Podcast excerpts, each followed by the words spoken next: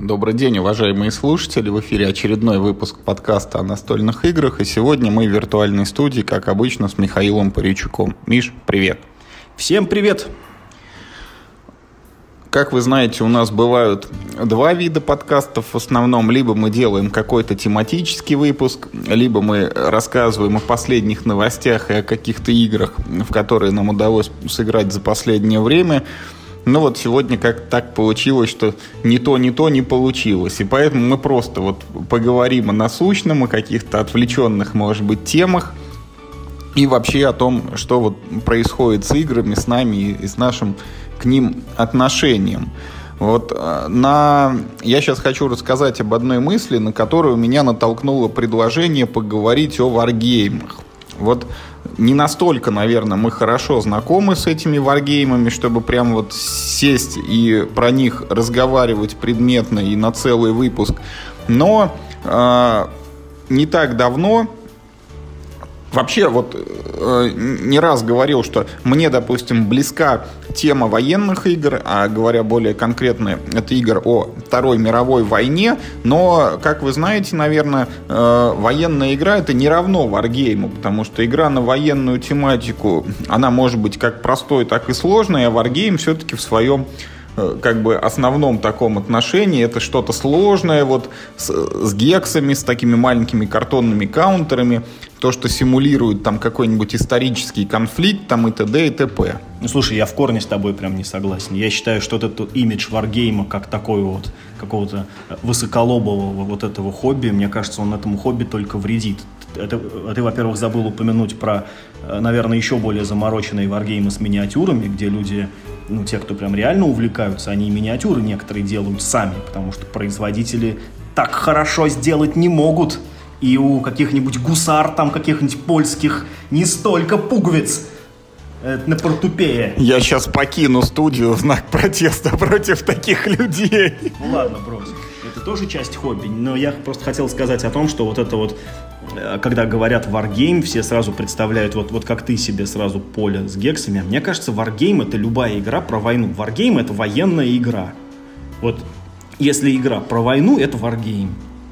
Мемуары это Wargame, например. Ничего другое. Ну, просто это лайтовый Wargame. Как знаешь, как и Евро, оно тоже бывает, ну, лайтовое, бывает какой-то дикий хардкор как и, ну, ну, ну, не знаю, там в мире трэш бывает какой-то там простенький, типа Hero Quest, бывает ну, там очень замороченный, э, наподобие этот э, монстр, как он там, монстр Madness, нет. Ну, ты понял, вот это, которое с Кикстартера. Так что, не знаю, не знаю. Ну, я, в моем просто сознании все-таки это проходит грани. Вот я для себя отделяю варгеймы от игр на военную тематику. И вот если... Вот для меня как раз мемуары это не варгейм, а игра про войнушку. И когда говорят слово Wargame, ну вот тут я могу еще раз только похвалить издательство Gaga Games и конкретного разработчика Карла Паради, который придумал игру No Retreat, и она издается, и вот-вот у нас выходит под названием «Ни шагу назад». Это вот попытка сделать Wargame с человеческим лицом. И ну, вот эта попытка, она не сказать, что носит массовый характер. Это вот такие точечные вещи, типа вот Conflict of Heroes, который с гексами и каунтерами, но не супер сложно. Это вот этот вот No Retreat, который тоже с гексами и каунтерами, но разработчик ведет в интернете свои дневники, и э, вот он там пишет, ну, абсолютно разумные вещи. Он говорит, я не считаю необходимым вываливать перед игроком там 100 фишек, которые изображают какие-то армии и подразделения, заставлять его выставлять их на поле прямо в стопке и пинцетом эти стопки шелудить, там, чтобы каким-то конкретным отрядиком походить.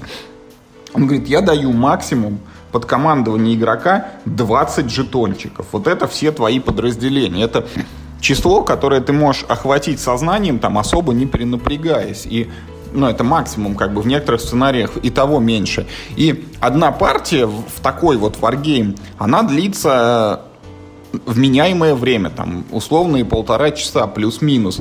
Потому что он тоже говорит, я понимаю, что не все люди могут вот так вот хоба собраться и целый день играть там сутки в какую-то игру, чтобы полностью погрузиться в отыгрываемую эпоху. Вот такие варгеймы как мне кажется, за ними будущее, потому что э, уходить в нишевость и говорить, что мы вот тут делаем 100-500 каунтеров, которые абсолютно там исторично воспроизводят особенности вот того или иного периода, и вот там пики у драгун торчат под нужным углом, значит, к углу атаки там и голове лошади. Вот, э, ну, как мне кажется, в играх это не то, что не главное, это вообще не важное потому что эта фишка, она может быть ну просто картонным жетоном, и от этого мало что изменится. Игра будет примерно такой же.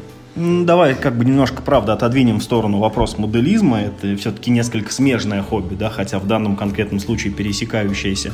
Но то, что ты говоришь, что будущее за играми, которые как бы, ну, отказываются от нишевости, да, вот, ну, смежное хобби компьютерные игры, они, наоборот, от этого э, в последние пять лет, они как, ну, максимально далеко ушли. И наоборот, рынок занимают игры нишевые. И это связано с тем, что производство компьютерных игр стало проще и доступнее, и даже маленькая студия может позволить себе сделать какую-нибудь инди-игру, а то и один разработчик таких случаев просто миллион, да, что там игра сделана одним-двумя людьми становится мега-хитом. Вот этот а, Майнкрафт делал чувак много лет, он делал его один, это, это сейчас у него студия э, в этом в этом майкрософтовском кармане, а он так-то одиночка. Или этот, ну ладно, я, я сейчас не буду строить из себя знатока а, инди. Террария. Понятия не имею, что это. Э, вот. Но чем, э, чем хороши варгеймы? Ты же сам знаешь, почему варгеймы, э, про которые ты говоришь, с пинцетом и горой фишек, почему они такие? Да? Потому что они издаются по дай бог тысячу штук, там, да, в прыжке у них тираж тысячи экземпляров на весь мир, да, там, на английском языке, на всю аудиторию. Ну и хорошо, вот видишь, они могут позволить себе вот эти тиражи в тысячу экземпляров, которые точно купятся, не будут э, лежать на полках магазинов, но им это и не нужно, им там, в общем-то, и не место. Они продаются с сайта разработчика через их интернет-магазин, и как бы все счастливы. Поэтому я не думаю, что ну, такое некое глобальное будущее – оно ну, вот за играми такими, за мейнстримовыми. Просто другое дело, что в, ну, в настольных играх есть своя специфика. Ты очень часто играешь в них ну, с более или менее случайными людьми. И, конечно, ну, если игра очень специфична, то ты и круг игроков себе таким образом Второго такого очень специфичного человека найти можешь и не найти. труднее, да, да, конечно, труднее. Причем тут даже не нужно далеко ходить. Есть же много игр из первой сотни Board Game Geek, которые, например, ну, многих людей отпугнут просто тематикой, например. Ну, вот им не будет интересно этим заниматься. Какое-нибудь там огромное количество Америтрэша ну, ну, вообще все, что касается фэнтези, да, э, это сразу отрезает огромный пласт игроков, которым вот эти типа сказочки для детей, им это неинтересно. Я вот наоборот не очень люблю игры про Вторую мировую, зато вот я люблю фэнтези, мне, мне в принципе интересно. Но тем не менее, э, сейчас печать и вообще производство настолок, оно ну, как никогда э, прежде на подъеме и ты можешь сделать какие-то прикольные компоненты, и люди поняли, что если ты все равно вырубаешь э, жетоны да, из картонки, то эти жетоны не обязательно должны быть квадратные. И вот, и, и, и вот просто за счет того, что у тебя жетончики не квадратной формы, ну, не, ну, картонки не квадратной форме, э, мы получаем прикольные такие штуки, как, например, вот в Хадаре, да, поле, которое собирается из пяти кусков. То есть, ну, люди немножко как ну, освоились в материале. Э, я, в общем, не думаю, что настолки уйдут в некий какой-то там я... мейнстрим целиком. Да, да то... безусловно, знаешь, вот э, есть такой вот как бы, э, ну, такой типа локомотив индустрии, который тянет за собой все остальное. Но, тем не менее, этих локомотивов не так много, а вот эти ну, нишевые проекты, они могут набирать свою аудиторию маленькими порциями, зато большим косяком. Вот с моей точки зрения тут немножко о другом разговор, потому что вот э, давай отделим с тобой нишевость от, ну, как бы доступности, что ли. Вот э, приведем пример с компьютерными играми. Вот давным-давно все были трактористами и играли, ну, вот там в Doom, да, когда был еще, или там Quake, или Duke Nukem 3D, все играли на клавиатуре. Потом люди освоили мышку, потому что с мышкой играть проще. Там удобнее целиться, смотреть по сторонам и так далее. Потом наступили всякие Call of Duty, когда еще э, придумали такую штуку, как рельсовость. Ты теперь не, не блуждаешь там по уровню в лабиринте, а вот более-менее идешь всегда вперед. Тебя игра ведет за собой на веревочке. Потом произошли еще там всякие геймплейные изменения. Например, исчезла скал, эта шкала жизни в основном вот в таких играх. Теперь ты просто вот бегаешь, бегаешь, когда в тебя стреляют, экран там начинает вспыхивать красненьким, потом, если тебя сильно ранили, он начинает пульсировать, и если ты типа где-то там заныкался, отлежался, у тебя жизни восстанавливаются. А если в тебя там попали еще раз, когда ты пульсируешь, ты умираешь.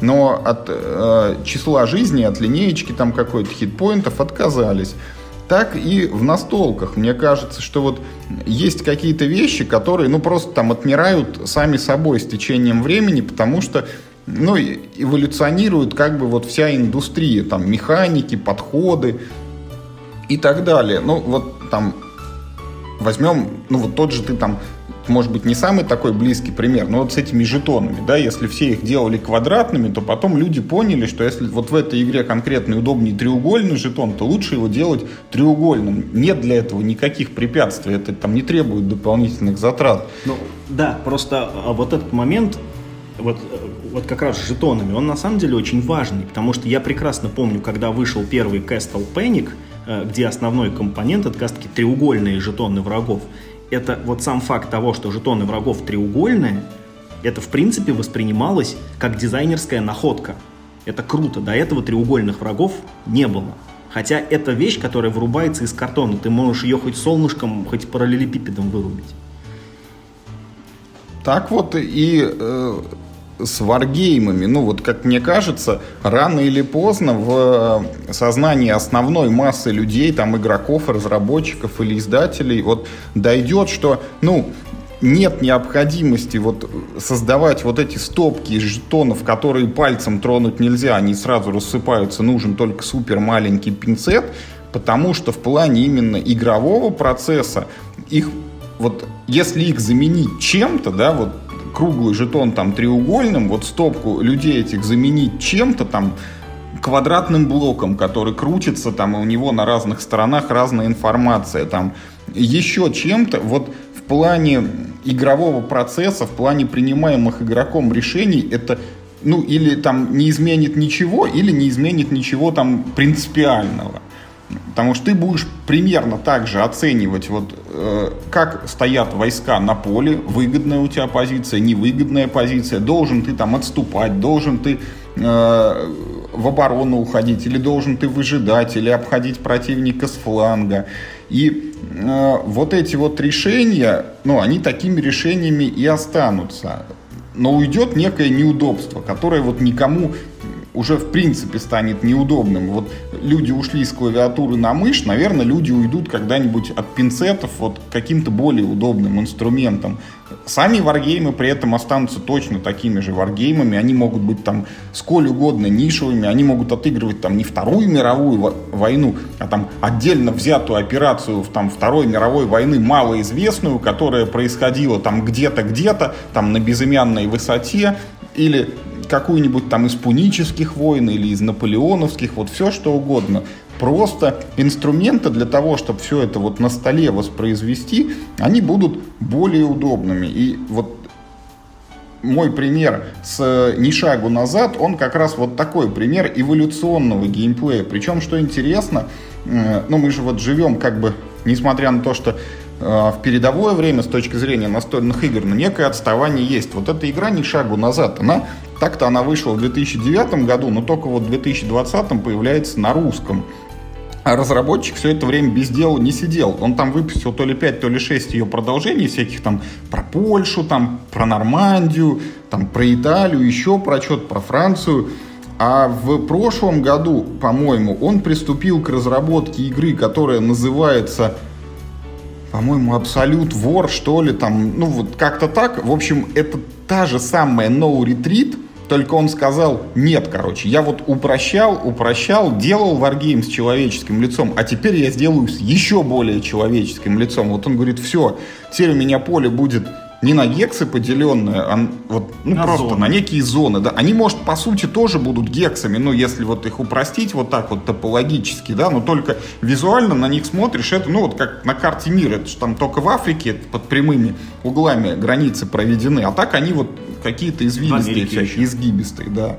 Ну, в Америке там штаты, это как бы, это, они внутри себя делили, это не считается. Вот. Войска, вот он говорил, я типа не буду перегружать игрока, дам ему максимум 20 отрядов. Вот теперь он сказал, по-моему, типа и 20 много, там сойдемся там на 16 или на 12, ну, чтобы вот ну, знаешь, как правило, семерки говорят, что в уме ты можешь держать там 7 объектов плюс-минус 2. Говорят 5. Ну вот плюс-минус 2, это кто как, типа. Так и здесь, вот он пытается от этого уйти. И вот я очень надеюсь, что мы когда-то будем обсуждать вот выход на русском языке и вот этой абсолют воры, будем говорить, вот у нас ни шагу назад очень хорошо, там зашла, после нее там еще что-то, еще что-то, и вот пошли, пошли варгеймы, и, и дожили мы даже вот до такого, до варгейма там с особо очеловеченным лицом. Твоя мысль мне понятна, потому что, ну, как бы, что в эту сторону так оно, так-то, в принципе, все и идет. И сейчас, в принципе, основное направление геймдизайна это вот именно, ну, полировка уже известных механик, обрезание лишних углов и прочее, да. Но, с другой стороны, я не думаю, что это, ну, что это обязательное правило. Вот, ну, давай как бы опять вернемся к компьютерным играм. Вот, ну, гонки, ну, такой жанр гоночных игр, да, он все-таки ну, тоже прошел определенную эволюцию, и там в свое в это время вышел Need for Speed Underground, который сильно этот жанр э, ну, как бы упростил, оказуалил, сделал очень сильно аркадным, ввел моду как бы, вот на все это дело, но гоночные симуляторы выходить не перестали. Гран Туризма как выходил, так и выходит, да, там, после которого считается, что ты можешь просто обычную машину водить. Или, знаешь, там какие-то игры про, э, про подлодки времен Второй мировой войны, дико хардкорные, где у тебя э, в качестве навигации ты вот ну, открываешь специальный экран навигации, и ты там прям на компьютерном экране реально вот передвигаешь линейку там какую-то там логарифмическую и, и, и там делаешь вычисления в голове. У тебя в игре нет инструментов, чтобы это вычислять, потому что ну, типа, в жизни этого не было, да, а игра просто тебе показывает, как все было там. Вот там была логарифмическая линейка, мы тебе на экране покажем логарифмическую линейку, а думай сам. Вот. И этот жанр никуда не делся, да, ну, как бы их стало там, ну, может быть, мало, но их раньше-то было немного. Эм, так и с настолками. Я, то есть я не думаю, что э, вот тот дизайн варгеймов, ну, вот, который ты сильно ругаешь, что это, ну, какой-то типа недоразвитый дизайн, типа там, ну, недоработанный какой-то, который должен стать лучше. Я думаю, что в своем, в своем, так сказать, праве он, ну, он точно так же полируется, там, там он достигает каких-то новых вершин. Просто нам с тобой они непонятны, мы не любим этот жанр. И, и, то есть я уверен, что если мы там возьмем знатока, и он тебе скажет, да, ты просто ничего не понимаешь, возьмем какой-нибудь варгейм, там, не знаю, там, 84 -го года, вот там, сейчас-то, о, извините, казуальщина, всего-то 42 жетона на поле с каждой стороны. Стопка всего из четырех. Ха-ха, щенки. Я в свое время двигал стопки, не знаю, размером с книгу. И ничего, было интересно. То есть, э, как бы сказать, ну, упрощение это не всегда путь в сторону какой-то положительной эволюции. Есть вещи, которые невозможно как бы, ну, сделать лучше, упростив их. Есть вещи, которые можно сделать лучше, только их еще более усложнив. Потому что есть жанр, ну, вот, направленный на, ну, на максимальную подробность. Это точно такой же жанр, как все остальные. Просто, ну, может быть, им заинтересовано меньшее количество. Может быть и нет. Я, я, я даже не могу тебе привести статистику. Ну, скорее всего, нет, да. То есть, что продажи, что называется, показывают. Money talks. Вот. И тем не менее, этот жанр я не считаю каким-то недоразвитым. Ну, ну просто это не мой жанр. Знаешь, вот, э, ну, вот мне сильно больше знаком жанр ККИ, да. Ну, казалось бы, родоначальник, да, как бы, ну, Magic the Gathering, ему уж сколько лет, 90 какой-то, 94 по-моему, да, это первый тираж. Первый сет. Ну, что-то типа, ну, что-то типа это, вот это. То есть игре уже 30 лет скоро будет. Ну, то есть, ну, там вот, сейчас год-два, ей будет 30 лет. И что есть хоть одна игра, которая с, ну, вот с ней может э, справиться по популярности, да я что-то не думаю, что есть. И знаешь, там уж этот формат полировали, полировали, там есть и Hearthstone, а, ну и там чисто в бумажном варианте появилась ЖКИ, когда вот это типа главная болезнь, это э, ККИ, что должен покупать бустеры, типа мы ее вылечили, и вам больше не нужно этим заниматься, и что, куда-то исчезли ККИ, я так не думаю. Наоборот, это была фишка, что, что ты покупаешь эти вот наборы с неизвестно чем. Это, это очень спорные вещи, знаешь, и, что называется, будущее рассудит.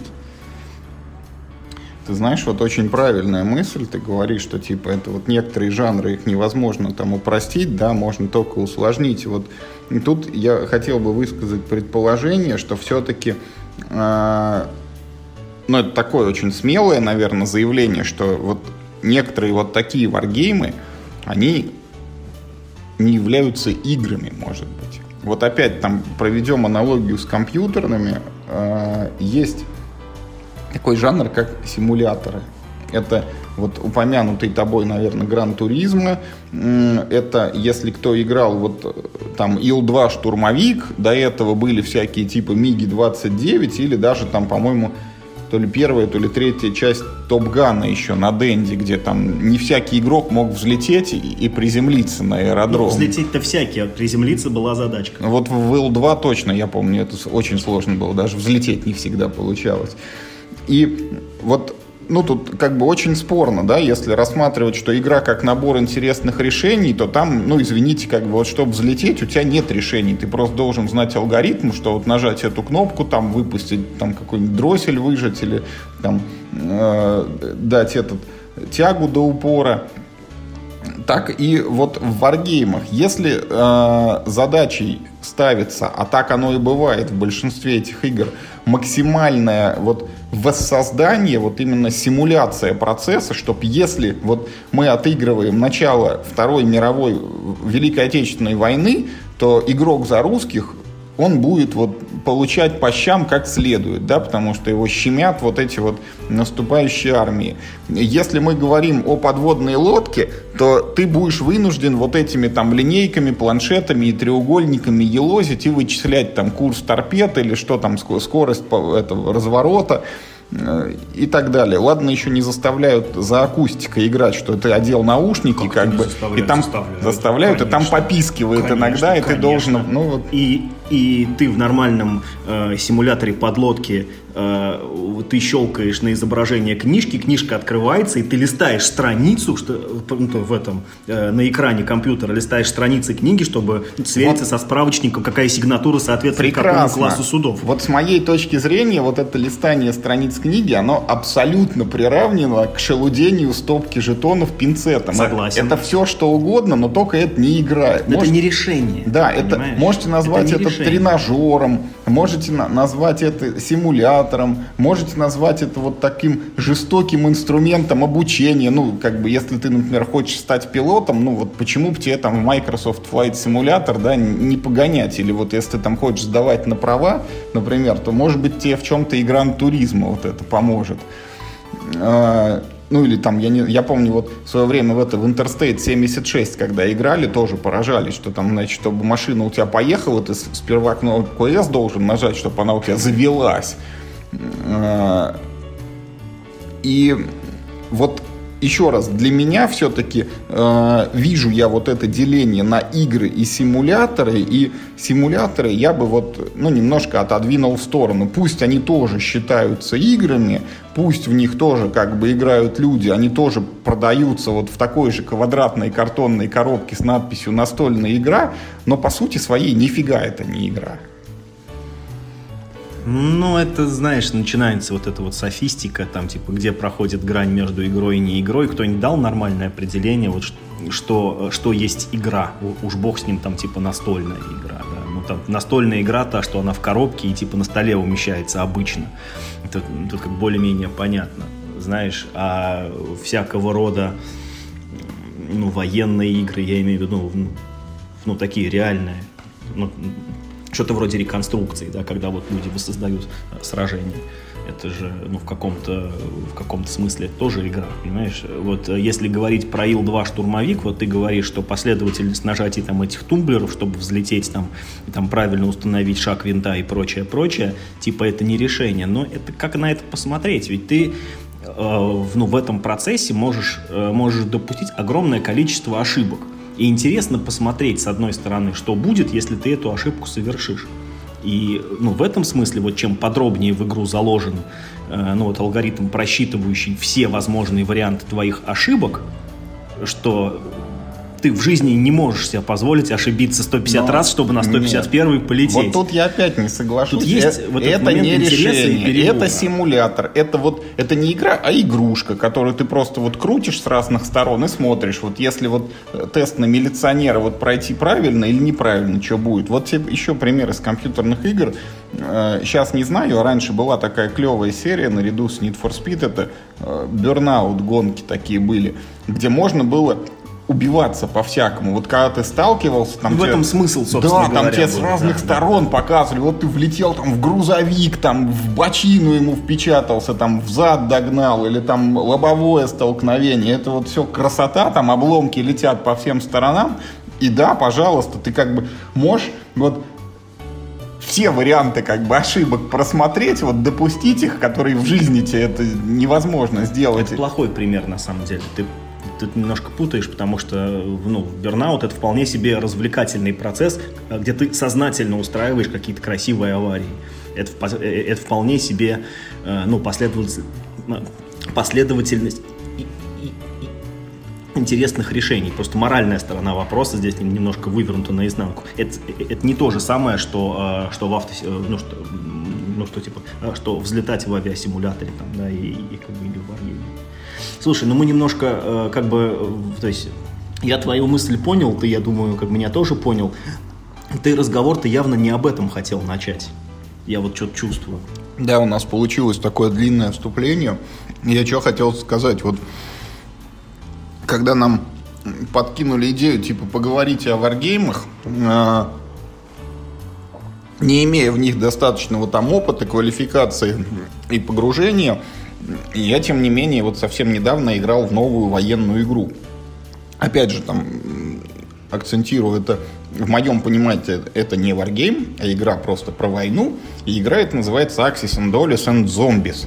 То есть, там взяли Вторую мировую и добавили в нее зомбиков, значит. Но это тебе чем не Wargame? Вот, ну как тебе сказать? Что он типа не по реальным событиям. Да, он, он не по реальным событиям. Ну, что ты хочешь сказать, что, э, что Warhammer это не Wargame? Что Warhammer Fantasy Battle это не Wargame?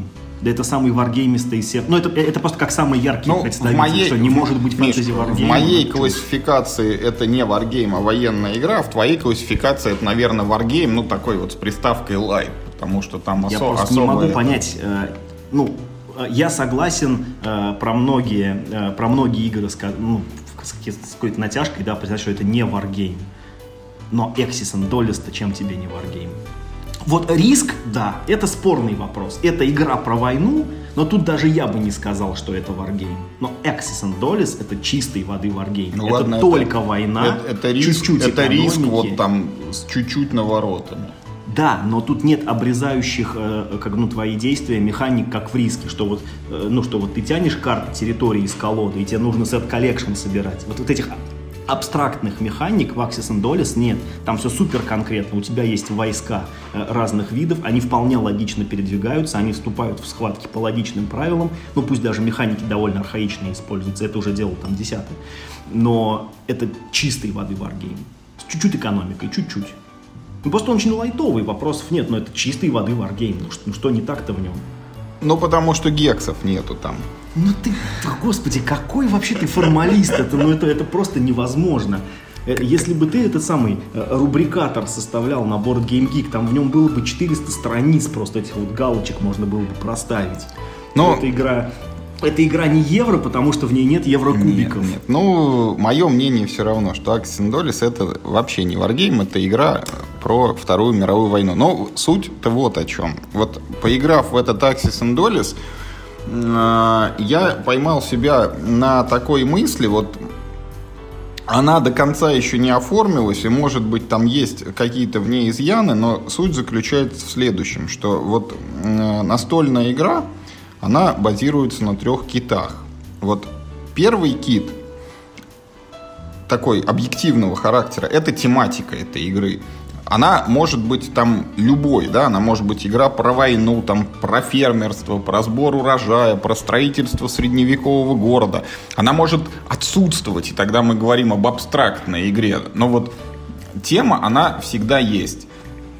Другой вопрос, как лично там вы к этой теме относитесь, вот лежит у вас душа к фэнтези, или лежит у вас душа там к перегону коров, или там вам более приятно абстрактные какие-то жетончики на поле выкладывать. Но вот э, элемент номер один – это тема. Элемент номер два э, – это вот тут мне сложно формализовать, но это как бы игровой процесс. Это то, из чего состоит игра, вот маленькие кусочки, из которых она складывается. Сюда входит и каждый отдельно взятый ход игрока, и та механика, на которой этот ход строится, то есть там ставим мы фишку на поле, или выкладываем тайл, или играем карточку. Вот то, что, то, что делает игрок непосредственно. Сюда же входит значимое решение, потому что то, что ты делаешь, это должно вот не в воздухе развеиваться, а иметь какие-то э, осязаемые, значимые последствия, влияющие там как минимум на тебя, как максимум еще и затрагивающие других игроков, чтобы они э, там могли или вынуждены были на твои действия реагировать. То есть вот эти вот атомы, из которых складывается игровой процесс. Я ставлю его на второе место, потому что, ну, тема просто, она очевиднее всегда. Вот ты смотришь обычно на коробку с игрой уже более-менее понимаешь, про что она. А когда ты начинаешь играть, ты понимаешь, какая она. Смотришь на коробку с игрой Катан и думаешь, наверное, пазлы надо собирать. Настолько абстрактная картинка там нарисована. И третий кит – это некая киллер-фича. Вот э, она может быть там совсем не очевидна на первый взгляд, а может быть на коробке прям крупно будет в углу, в углу написано, или даже не в углу, а в центре. Вот, революционный да, революционный. Вот в случае с Axis and Dallas тема Вторая мировая война, Игровой процесс это то, чем мы занимаемся, вот двигаем по полю солдатиков, иногда их строим и в основном сражаемся, сражаемся, сражаемся, бросая кубики. И киллер фича у нас теперь тут зомби. Но все круто. Да, все круто. Но дальше я для себя вот эти три составляющих начинаю классифицировать, что из них первично, а что вторично. И вот по моему глубокому убеждению, все-таки самое главное – это игровой процесс. Это то, без чего игра существовать не может в принципе. Потому что если игровой процесс хороший, то, скорее всего, вы там ну, смиритесь там с той темой, которая в игре есть, если она вам даже не нравится, или будете положительно воспринимать, если тема вам приятна.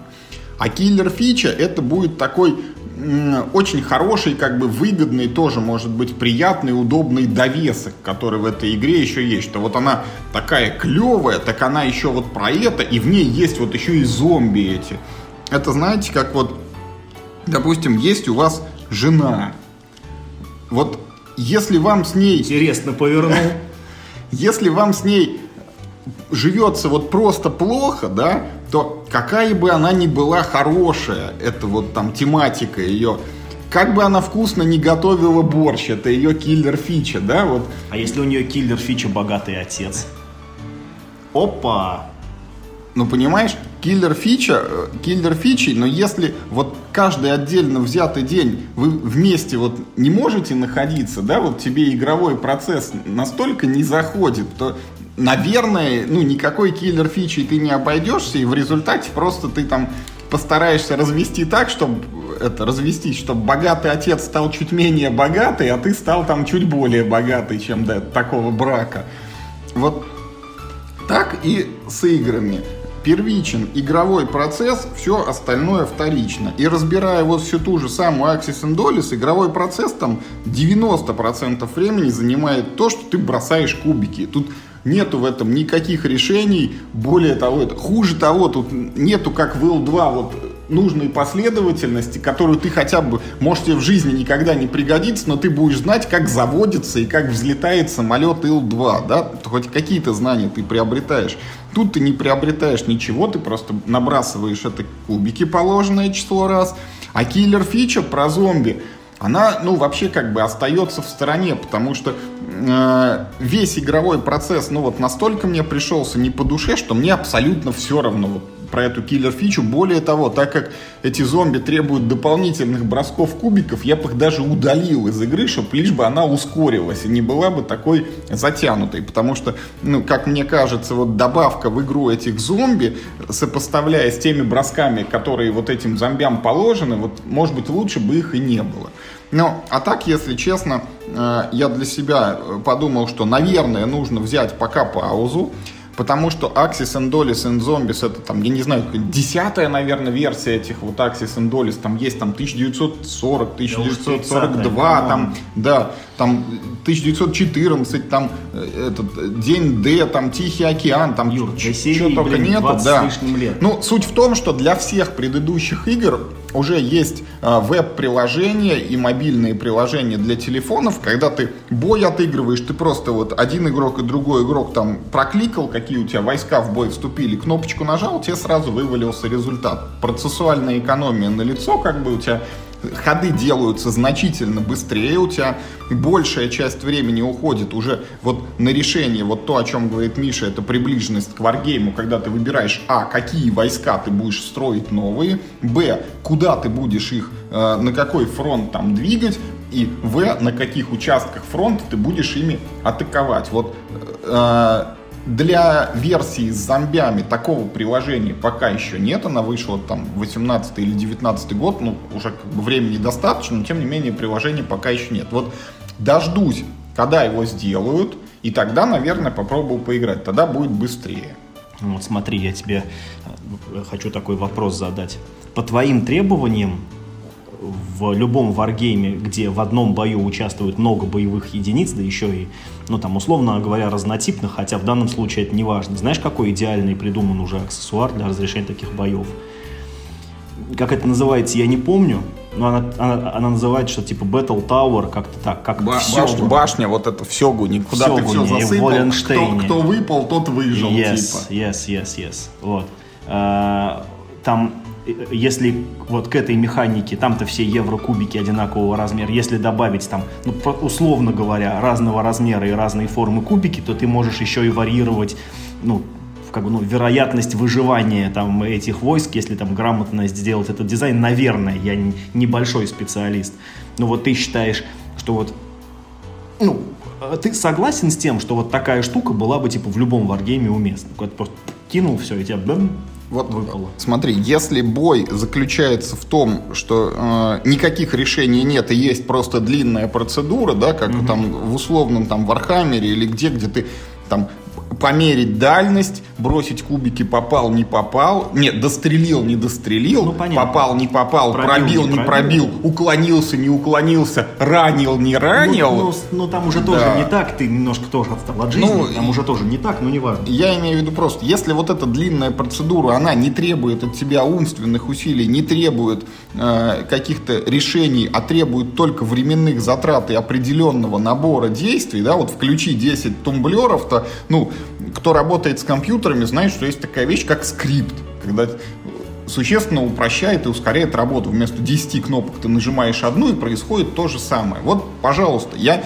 не знаю, там, может быть, не только вот такая там башенка э, с дырочками там разного диаметра и калибра, да, может быть, еще какое-то другое решение найдется, но лишь бы оно было вот максимально быстрое, вот чем меньше затраты времени на вот эти ненужные шелудения, тем лучше. Вот реализуйте мне этот скрипт в настольной игре каким-то образом. Ну, да, мысль, в принципе, понятная.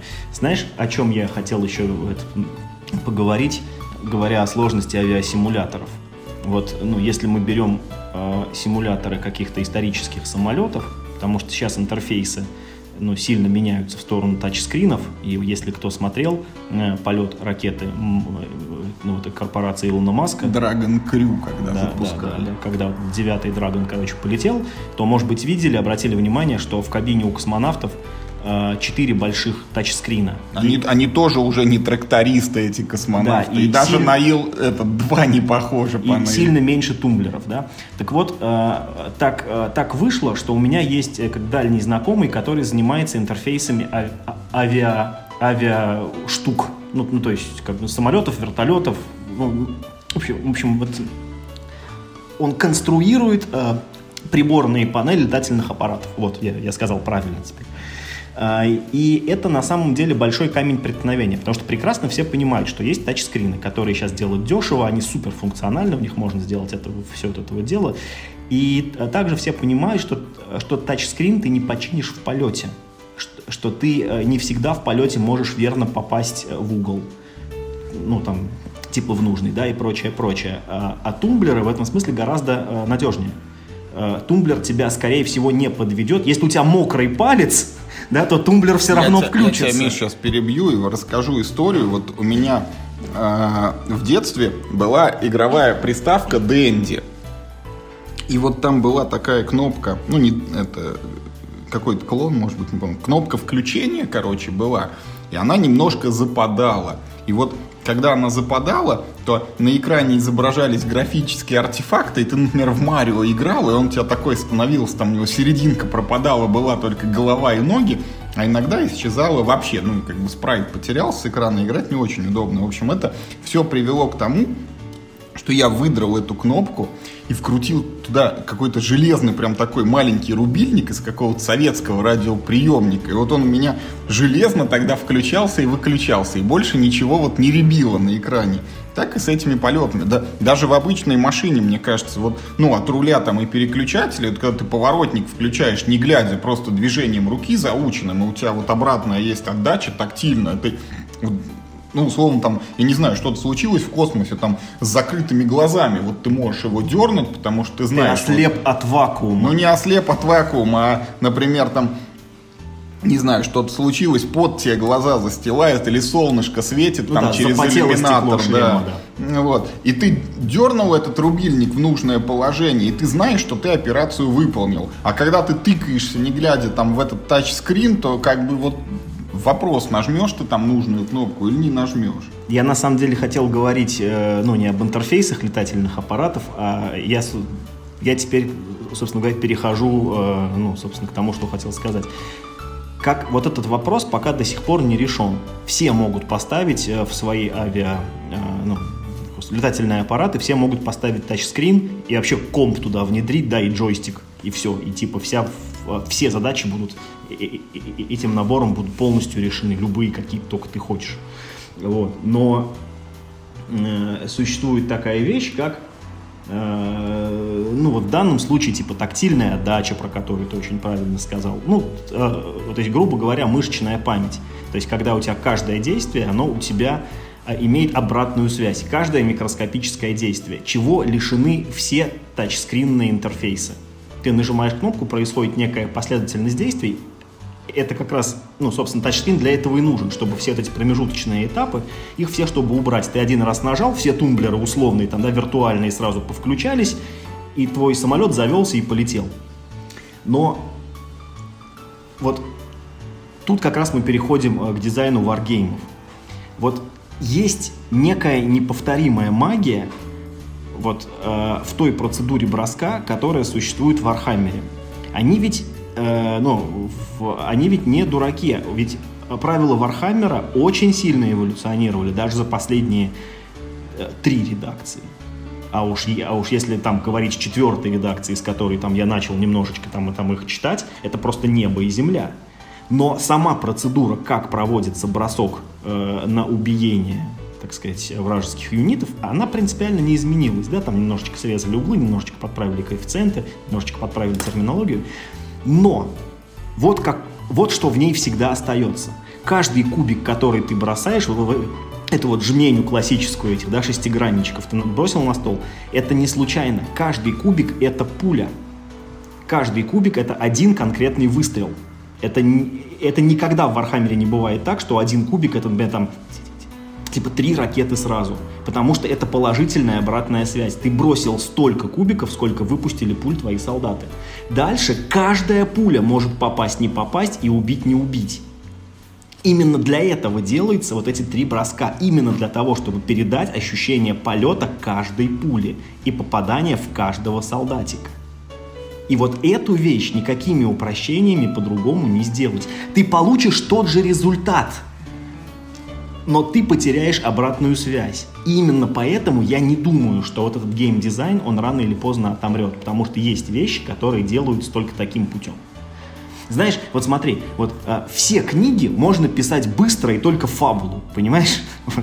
Любую книгу можно свести в краткое изложение на 20 страницах. Даже, наверное, даже, наверное «Войну и мир» можно постараться и там типа страниц в 50 сжать. Но это никому не нужно. Потому что смысл именно в том, чтобы прочитать 30 э, страниц французских писем в начале, Э, поду, э, проникнуться впечатлениями героев. Это не сводится к фабуле, это не сводится к результату. Есть еще и обратная связь от твоих действий. И, и вот это иногда. Я не говорю, что так, э, что не нужно ничего упрощать. Но есть вещи, которые при упрощении, они вот, вот такие вот неуловимая вот эта магия, она теряется. Вот в моей вот этой вот выдуманной классификации, то, о чем ты говоришь, это как раз киллер фича. Типа у нас вот военная игра про столкновение отрядов, в которой нужно двигать вот эти фигурки, атаковать друг друга, и киллер фича. У нас эмулируется каждая пуля. Это не киллер фича. Киллер фича там это качество миниатюры бэк. Вот это киллер фича Вархаммера. Ну, ну, то есть, раз мы просто про него начали говорить. Вот это киллер фича. А это просто костяк механики, который делает его уникальным, который делает его тем, чем он, э, чем он является. Ну, просто вот я сознательно, когда говорил о вот этих трех китах, я вообще, в принципе, опустил вопрос оформления, потому что я не считаю его необходимым обсуждать. Мы сегодня живем на этапе, когда цивилизация вот развелась настолько, что качественные игры можно сделать, ну, каждый просто. Вот ничего ну, много раз не надо, да. да, что Поэтому, в игрушки все, в принципе, наигрались, и всем да, понятно, что... Сравнивать игры там в плане, из чего они сделаны, там, насколько там крутые миниатюры, и они там, что они в цвете все напечатаны, Ну, только в исключительных случаях да. это имеет это, значение. Да, это, да. это вот как бы все остается за бортом, поэтому... Когда вдруг тебе бумажные деньги положили, да, да на, на черно-белом принтере, по, с одной стороны, Поэтому все-таки в моей классификации крутые миниатюрки, вот я еще раз повторюсь, для меня они могли быть картонными жетонами, а эмуляция полета каждой пули это есть киллер фича. И эта киллер фича, это по сути вот сводится опять что есть варгейм, это симуляция вот чего-то, чего-то. Вот ну, киллер фича, да, всех вот этих хардкорных варгеймов в том, что это симуляция, причем как мне кажется, с точки зрения вот любителей этих игр, чем оно вот сильнее симулируется, чем глубже оно тебя вот в это погружает, что ты можешь чувствовать обратную связь вот эту от полета пули, от того, что войска твои застряли в болоте, от того, что у них нету снабжения, от того, что там упала мораль, там еще чего-то. Вот чем больше вот этих факторов, тем оно считается лучше. Ну, хотя, опять же, вот там кто как к этому относится. Да, просто э, чем плоха вот эта твоя выдуманная тобой классификация, тем, что каждый, э, каждый человек поделит э, в любой игре ну, все по-своему. Что для него вот это там типа является оформлением, а вот да. это является а киллер, киллер фича. то, что она про войну, да, хотя да, это может быть да. тематика. Или, знаешь, там, или там киллер фича, то, что она стоит 15 15.99, потому что больше 20 долларов ему жена не разрешает игры покупать, уже и так все просадил. Знаешь, это, это как бы, ну, для каждого это все по-своему. Вот эти, эм, знаешь, вот это, это очень интересная вещь, про которую я думал, э, вот, что имеет отношение к жанрам. Вот, э, ну, жанры, ну, в играх, например, да, там, если говорить, или, не знаю, в кино, неважно, они появляются из какой-то, ну, как мне кажется, из какого-то такого первого, самого яркого представителя. Вот когда что-то такое появляется, да, то есть все начинают говорить о том, что ага, вот это такой некий флагман жанра. При, и... Придумали про ковбоев, появились вестерны. Сняли «Ведьму из Блэр», появились вот эти... Макюментари Макюментари, да, ужастики То есть, всякие. И, и уже когда появился этот вот яркий представитель, вобравший в себя какое-то вот такое, ну, большое количество характерных признаков, уже после этого, при взгляде назад, ты понимаешь, что он такой не один, а были, в принципе, что-то такое вот что-то около вот этого, вот этого вот, но просто не так ярко выражено. Но тем не менее, как бы формально теперь это вот такой вот типа новый жанр, да. То есть я, э, я честно говоря, не думаю, что «Ведьма из Блэр» — это первый фильм, э, где Просто он прыгнул выше всех. Да, вот, да просто он был момент. самый яркий, самый характерный. Вот он стал таким как бы флагманом жанра. Потом появилась эта паранормальная активность, которая там э, перепрыгнула. И там, в общем, своя печальная история с этой серией это фильмов. Из таких фильмов больше всего мне нравился этот монстр, который в оригинале... Крутой Кловерфилд. Кловерфилд крутой, да. крутой, да. Мне второй, кстати, очень понравился который мне, мне первый больше, Кл- причем Кловерфилд я его смотрел Лейн. в кинотеатре, и было так круто, что мне вот, когда крутой, пошли крутой, титры, да. мне прям было жалко, что это закончилось. Да, да, а, а дома при повторном просмотре уже не было таких ощущений. Так вот, э, значит, знаешь, и вот есть такой интересный парадокс. Вот появляется некий представитель жанра, который этот жанр, ну, как бы закрепляет вот эти рамки, да, вокруг него. Он четче других обводит, ну вот на песке эти линии, вот эту вот форму, да, внутри которого должны теперь стоять все другие, кто хочет считаться представителем этого жанра, да.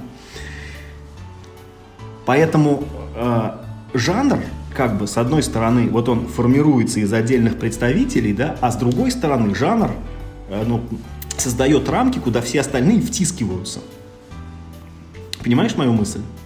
То есть, ну, жанр не возникает на ровном месте. Вывод отсюда какой? А, я, его, я уже не помню, какой вывод я хотел сделать применительно к нашей с тобой беседе, но просто вот эта вот дихотомия, э, как бы ну, множество и единство, она меня Ну давай вот на примере, нет. на примере часто поминаемых нами это декбилдеров, да, вот все это постулировал этот жанр как бы доминион, да, который сказал, что вот у вас теперь Теперь метагейм это игра. Да, теперь игра будет про то, что вы собираете колоду, да, да. дальше уже там пошли варианты. Раньше вы это делали дома, да, как бы, а потом не, играли в игру, а теперь вы прям в игре будете собирать колоду. Нет, вероятно, это было, ну, и там в чем-нибудь еще, я сейчас на вскидку, ну, ну условная Агрикола, да? Нет, там первое, как... нет, нет, нет, э, первое, что прям, что прям четко можно называть, то, что четко вышло раньше Доминиона и, и тоже было большим хитом, это StarCraft где да, ты занимался да, кстати, ровно да. тем же самым. В StarCraft колоду боевую колоду надо было собирать, там э, Другое дело, что она как бы не так часто собиралась, не так часто ну, понятно, использовалась, понятно. ну и вообще это было не основная там костяк игры, а где-то сбоку припеку. Вот, но там это было уже. Вот, а именно Доминион вот обозначил этот жанр, и после этого все, если игра про построение колоды, это декбилдинг, и уже там это нюансы, ты собираешь из заранее вот этих распределенных стопочек, или у тебя общий рынок там, или что-то там еще, я не знаю. Ну, вот, и все игры жанра декбилдинг этот жанр создают, но есть там вещи, которые там раздвигают, например, вот эти рамки на песке. Ну, как вот пошли тираны, да, теперь у нас вот мы тоже вроде как колоду собираем, но у нас еще есть поле, и на нем тоже что-то происходит. Вот эти всякие трейнсы туда же, там даже кланг, в принципе, в эту вот я все пытаюсь, может, у тебя вывод-то родится какой-то. Нет, Но никакого вывода. С тезисом У нас согласен. сегодня другой подкаст, понимаешь? У нас сегодня не про выводы, у нас сегодня про течение мысли, понимаешь? Вот такие мысли волнуют э, как бы нас иногда. Давай я попытаюсь тогда вот свою эту трехкитовую систему через эту призму разобрать Пандорум, который нам с тобой не понравился. Давай. Вот у этой игры как бы, ну вот тематика колонизация, да, хотя я должен тут сразу объявить, что я ну, здесь... Во-первых, тематика я, это космос и будущее. Я, я, я, я здесь вижу некую дисгармонию, потому что э, декларируемая вот эта тематика, она расходится, э, как мне кажется, с реальной тематикой, потому что вот э, то, что ты делаешь в игре, не ощущается как колонизация, не ощущается как космос, не ощущается как будущее, ты просто ездишь по гексагональному полю. Ну, мы не можем этого понять до тех пор, пока в игру не поиграем. Мы сейчас говорим про внешнее оформление. Ну да, но тематика как бы понятная у нее. Про что игра? Это вот как раз то, о чем я сказал. Мы ездим по рельсам нашим там фишечкой, харвестером этим, и выставляем на поле другие фишечки, это наши типа зданий, скидывая при этом карты. И киллер фича, я, честно говоря, вот затрудняюсь.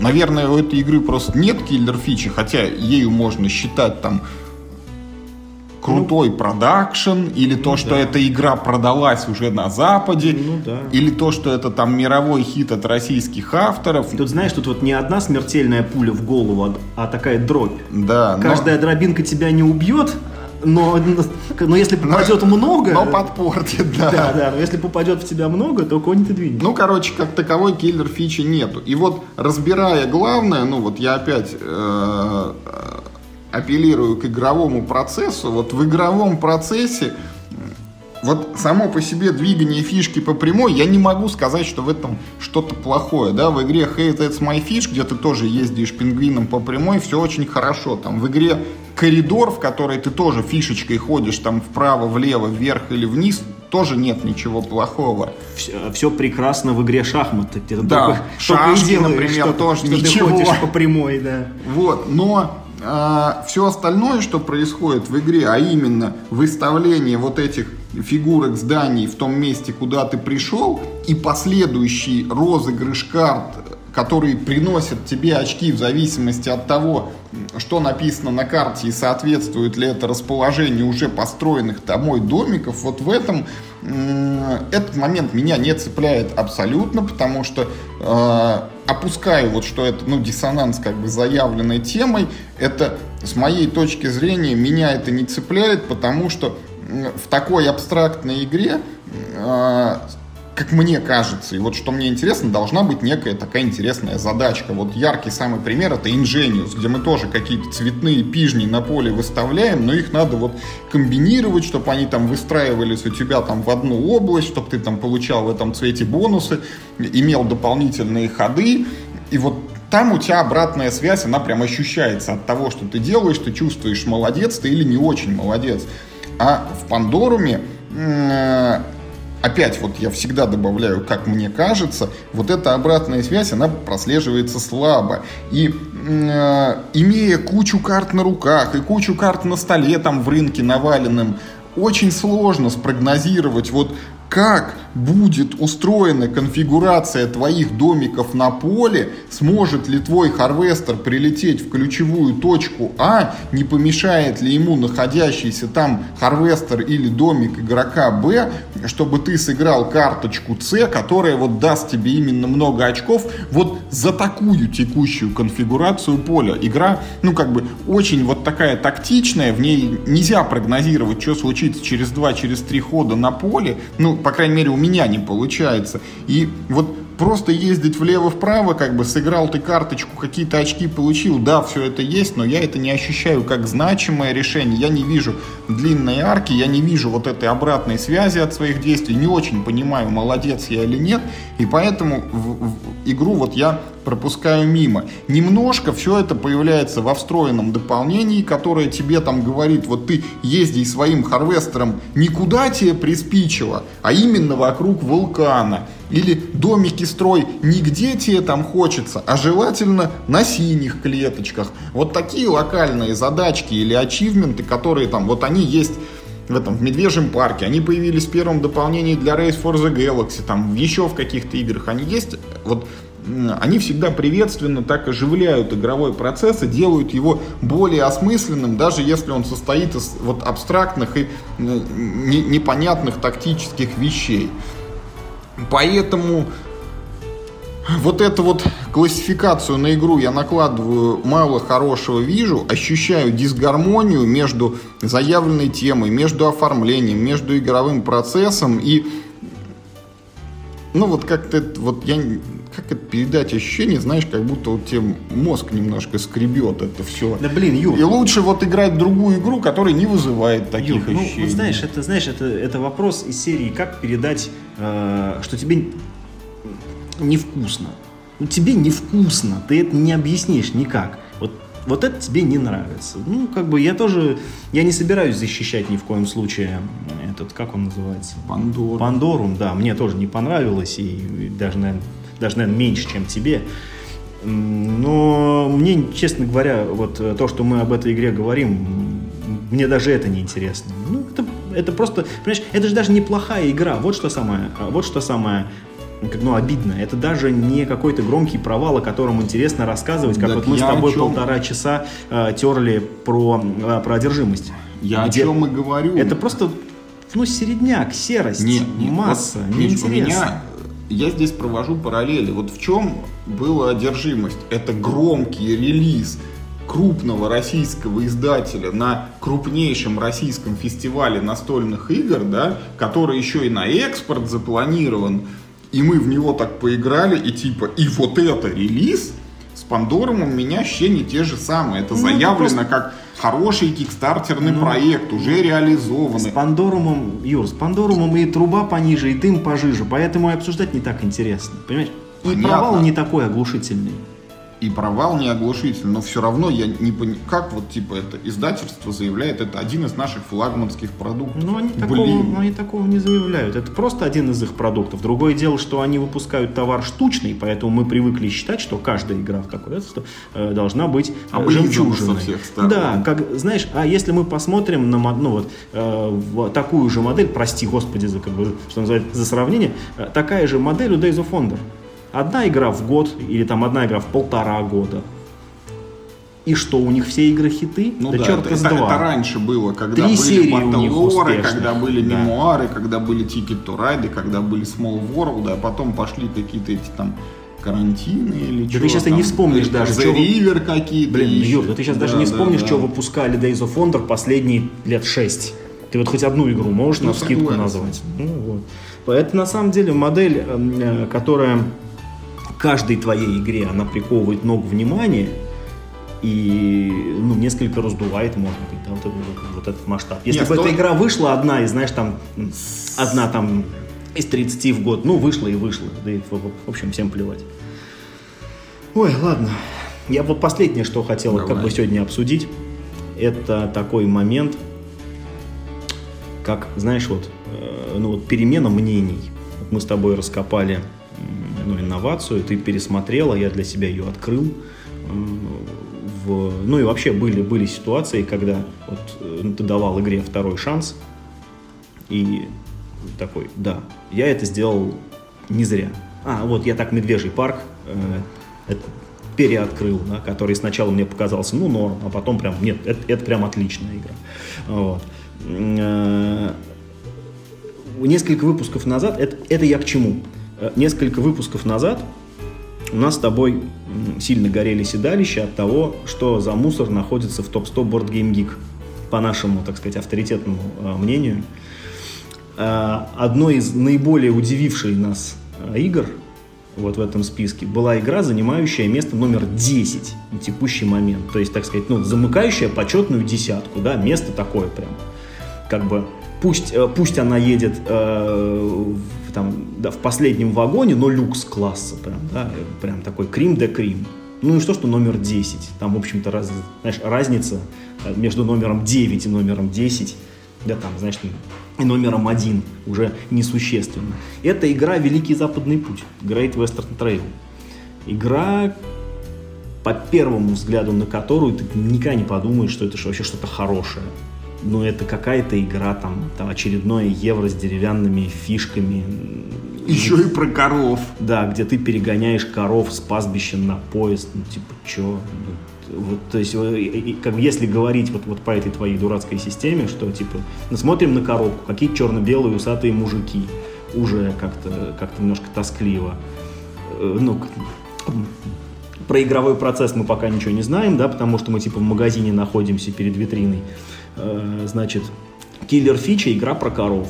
Е. Ну вот да, я, я тоже сейчас об этом думаю. Вот в этой трехкитовой моей классификации получается, ну, тема как бы абсолютно нейтральна, даже может быть со знаком минус, да, то есть, ну вот евро про коров как бы.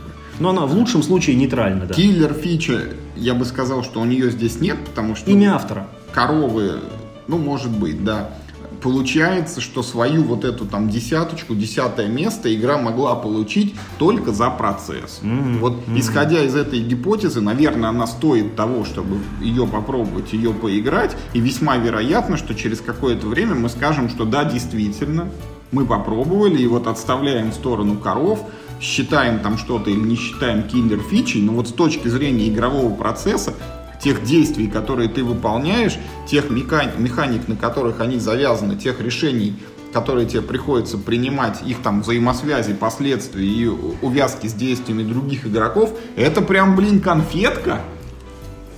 Э, почему я начал рассказывать про эту игру в очередной раз, да, я, я про нее вспомнил. Не просто так, вот, вот эта мысль о том, что ну, не, может, э, не может игра, которая э, при таких скудных, так сказать, ну, экстерьерных данных ну, быть на десятом месте только за счет того, что все любят коров или там все очень ценят именно этого автора. В общем, я купил игру-то. Ты-то уже знаешь, да? В общем, я купил, да. Я, э, я серьезно, друзья, я вот с того подкаста, нет-нет, у меня эта мысль проскакивала, что мы вот из всех Мы игр... что-то упускаем. Нет, нет, нет, вот э, Понимаете, какая интересная штука? Вот из всех игр, которые мы тогда, ну вот, как бы, ну, с недоумением пожали плечами, почему-то вот, и, вот почему-то именно эту игру, как мне кажется, вот мы обидели очень зазря. Я не знаю почему. Мне прям запала в голову чертова эта игра, и недавно мне повезло. Она за какой-то бесценок продавалась на барахолке. В общем, я ее купил, э, за что большое спасибо э, продавцу. И, в общем, э, мне стало интересно, ну вот, насколько... Знаешь, вот такие взаимосвязанные вопросы. Сколько как нужно внимания уделить игре, чтобы, ну, типа, иметь моральное право дать ей оценку? Я считаю, что это, типа, одну секунду. А, вот. А, второй вопрос. Насколько сильно можно переменить свое мнение? Ты вот, э, ты вот хоть раз, э, как, ну, диаметральным образом да, менял? У меня, у меня этот, как он называется, вот господи, вертится на языке. Ну, вот типовой, типа, пример этот вот притчи во языцах, это Eclipse. Когда мы в него поиграли первый раз, я, честно говоря, уже сейчас плохо помню там за что именно, но мы типа сказали, фу, как это долго, неинтересно, противно, вот, и не надо, как бы. Но потом игра абсолютно раскрылась, как бы, и все отношения к ней, ну и все сейчас знают, что такое Eclipse, да. Вот Потом то же самое у меня произошло вот с преснопамятной игрой «Генералы», в которую я поиграл первый раз и сказал, фу да блин, это что за игра такая? Тут я сижу на острове, мне не приходит карточка с кораблем, и я не могу выбраться из этого острова, и всю, всю игру у меня ничего не происходит, потому что колода у меня неправильно замешалось. Иногда первое впечатление самое правильное. Да. Вот э, потом это мнение поменялось, и слава богу, разработчик даже осознал, что такие моменты они могут быть, и там внедрил в правила элементы, которые позволяют с этими ситуациями справляться. Ну и наши с тобой вот свежие вещи, это, во-первых, игра Лондон, которую когда-то я поиграл и положил на полку, а потом реанимировал и сказал, нет, это интересно и хорошо. Нет, это... но это не кардинальным образом ну, как бы а, никто никогда не говорил, что Ну, никто не говорил. Как бы, но, не тем, знаю, ну, похоже, игра. как бы. Ну, потом, ну, типа Окс. По, ок. Потом э, этот самый, господи, Ганимед, который сперва казался да, кстати, проходным евро, а потом все-таки вот на двоих он отлично раскрывается, я считаю. Вот мы большой компанией в него толком так и не поиграли, но на двоих он идет очень хорошо. А, ну, ты увлекся я, собственно, был бы доволен. Ну, короче, примером. такие вещи есть. Дальше я хотел привести Race for the Galaxy инновацию, которые э, я тоже не говорил, что они плохие, но я понимал, что что-то я не догоняю в этих играх, ну и как бы догонял медленно. И вот следующая, которая на примете, это игра Импульс, это того же Карла Чудыка, который придумал вот многими любимую Red 7 и немногими вот насколько осознаваемую инновацию, но э, по сравнению, вот, ну, как бы, если вы представляете, что такое Red 7 и инновация, вы можете себе представить, насколько, как бы, делает вот шаг инновация дальше от Red 7, а импульс еще дальше от инновации. Этот шаг делает в сторону усложнения, в сторону, там, специализированного квадратно-гнездового метода мышления и розыгрыша карт. Вот мы его так и не смогли опробовать, но обязательно вернемся. И э, про эту игру я говорил прям фу. Сейчас я понимаю, что после инновации велика вероятность, что я это мнение поменяю, я вот через эти дебри проберусь и найду интересные решения эти и скажу, что при всей своей внешней непритязательности это хорошая игра, и у нее есть киллер фича. Это колода карт, которые ты играешь в космическую 4X стратегию за 30-40 минут.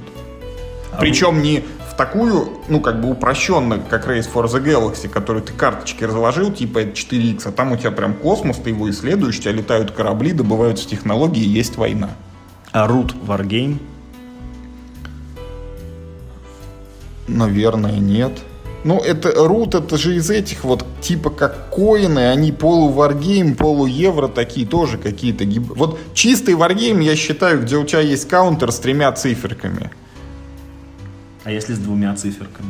Ну, может быть, и с двумя. А если с одной? Не, с одной уже не особо. Вот с одной это, ну, как бы рут, где у тебя у юнита там, ну, один какой-то показатель. Там, один мув и одна атака у него. Тогда у меня все.